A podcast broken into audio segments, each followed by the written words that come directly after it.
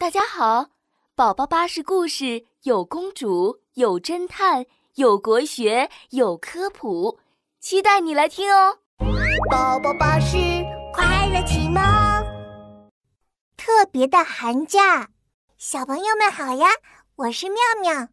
今天的天气可真奇怪，明明出着太阳，可早上一起来还是觉得特别冷。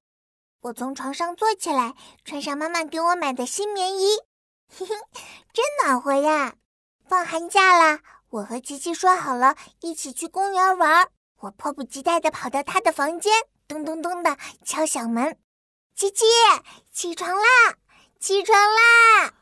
知知道了。哼，琪琪这个小懒虫，肯定又在赖床了。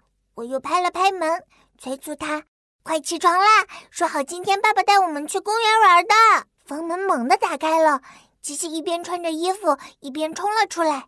对对对，去公园放风筝！哦耶！这个琪琪一说到去公园就精神了。我们快速的刷牙洗脸，吃早餐，拿起风筝准备叫爸爸的时候，却被刚下楼的妈妈叫住了。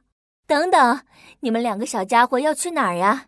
琪琪兴奋地举起了手里的风筝。妈妈，放寒假了，爸爸说带我们去公园玩。妈妈摇着头。你们忘了最近新型冠状病毒引起的肺炎正在传播吗？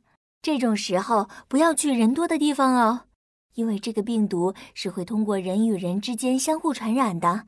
去人多的地方会增加感染的风险，而且公园已经关了。啊！可是我们好不容易放假了哎，难道只能待在家里吗？呵呵，现在是非常时期嘛，克服一下。而且在家里也有很多事可以做呀，可以玩飞行棋、看书、做运动。妈妈也可以陪你们一起玩哦。妈妈对着我们眨了眨眼。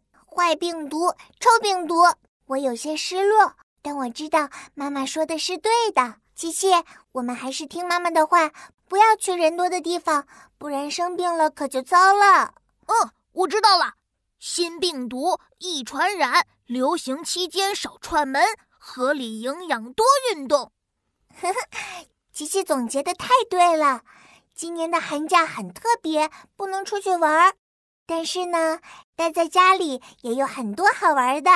为了健康，我们要少出门哦。